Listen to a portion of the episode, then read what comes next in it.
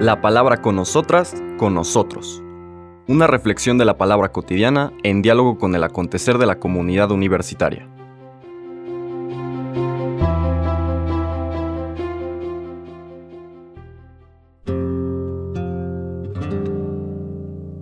Hola, buenos días. Bienvenidas, bienvenidos a la palabra con nosotras, con nosotros.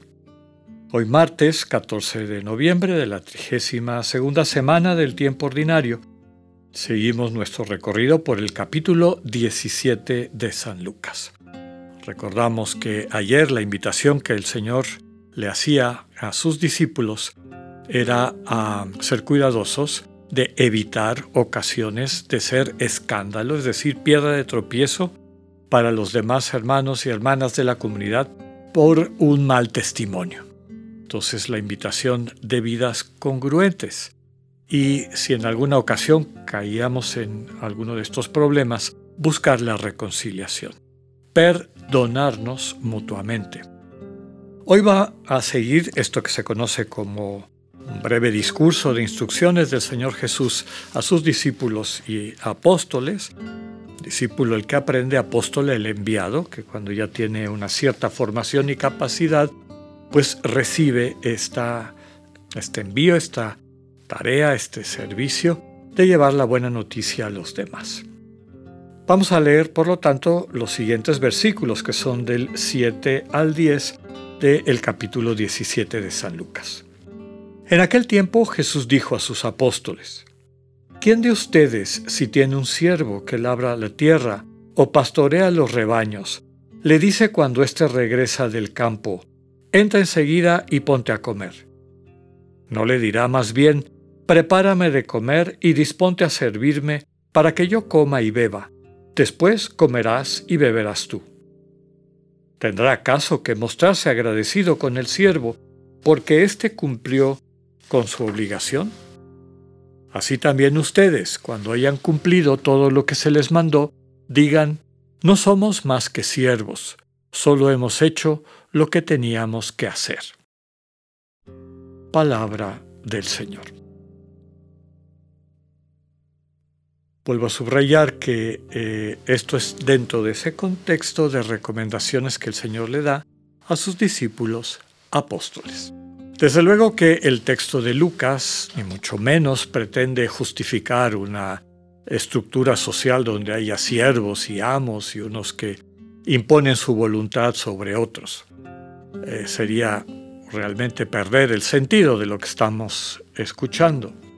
Lo que está subrayando es la actitud que debe de mantener quien transmita esta buena noticia no porque haya un amo en el sentido mundano del término, sino porque hay un referente que hace que lo que hagamos no esté vinculado al mérito, ¿no?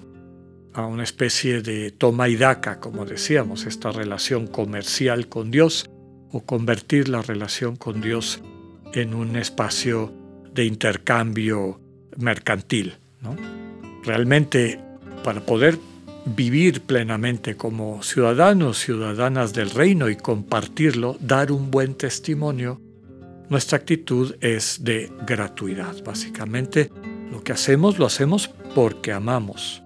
Y en el mundo en el que el Señor se desarrolla, podemos decir que quienes hacían lo que les tocaba con mayor radicalidad desde esa perspectiva de un servicio sin esperar nada a cambio, pongámoslo entre comillas, pues eran aquellos que ocupaban el lugar de esclavos o siervos. En el fondo, quien aprende a amar hace lo que hace sin exigir nada a cambio. Lo que espera es tocar el corazón de la persona amada, de la persona a la que sirve, y que desde ese intercambio de un amor que se da así de manera gratuita, se pueda ir construyendo los vínculos de comunidad en los que está sostenido, que constituyen el proyecto de Dios. ¿no? Una comunidad centrada en el amor de personas que se reconocen, que se convalidan, que perciben mutuamente su dignidad, que se alegran alegrando, es decir, contribuyendo a la vida de cada una y cada uno de los demás dentro de la comunidad y que también se alegran de lo que la comunidad construye en conjunto.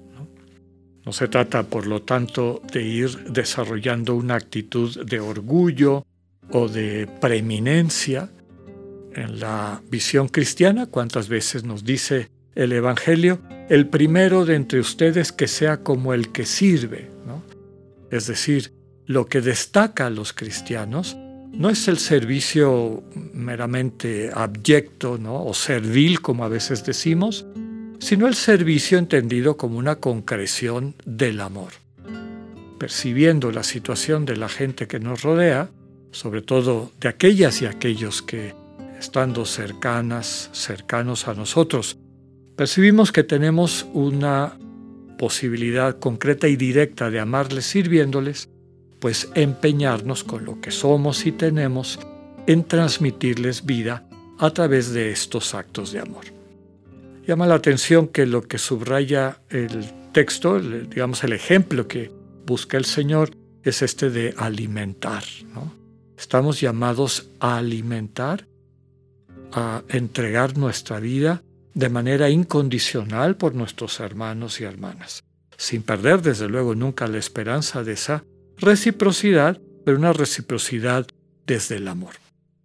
Así es como podemos entender esta colección de dichos que el Señor les transmite a sus discípulos que están a punto de convertirse en apóstoles, es decir, en enviados ah, para transmitir la buena noticia. En primer término, esta absoluta certeza de que lo fundamental es tratar de vivir vidas congruentes, porque lo que nos hace mensajeros de la buena noticia más que el discurso que manejamos, es el testimonio que damos? Si en algún momento, como comentábamos ayer, por cualquier razón, me doy cuenta de que he dado un contratestimonio, aprender a pedir perdón y podernos corregir mutuamente y perdonarnos mutuamente. Cuando perdonamos, ya hemos dicho literalmente, perdón viene de darse como don te reitero que mi vida está comprometida con la tuya, me dono a ti. Y eso sana cualquier división o fractura que hay en la relación interpersonal. Primera recomendación. Segunda, esta experiencia o esta petición de que todo lo que hagamos esté sustentado en nuestra fe. Señor, aumentanos la fe, le dicen los discípulos al Señor Jesús. Y Él les dice, cultiven una fe que realmente tenga la capacidad de mover montañas, de mover, de trasplantar un árbol de aquí al mar. ¿Qué hay detrás de eso? Esta convicción sustentada en una relación con el Señor. Ya hemos dicho y explicamos ayer que la fe cristiana es creer y saber. Saber porque tenemos una vida vivida, experimentada, transcurrida en compañía del Señor, cuya relación con nosotros se va haciendo cada vez más profunda y rica, y eso nos hace capaces realmente de hacer milagros, ¿no? que es lo que describe algo tan radical como decirle a una montaña o un árbol, arrójate al mar o plántate en el mar y que nos obedezca. Desde luego que son expresiones poéticas, simbólicas, pero que están transmitiendo lo que está de fondo.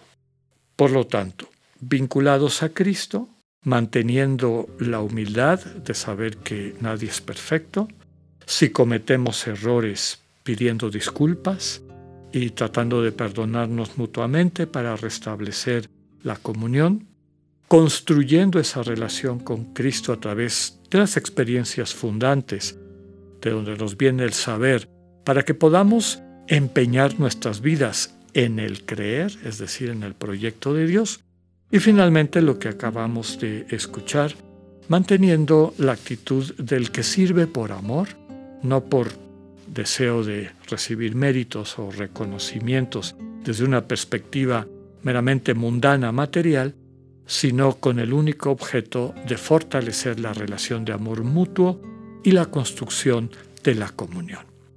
Tengamos este discurso presente al entender nuestra misión de ser buena noticia. Que tengan un buen día, Dios con ustedes.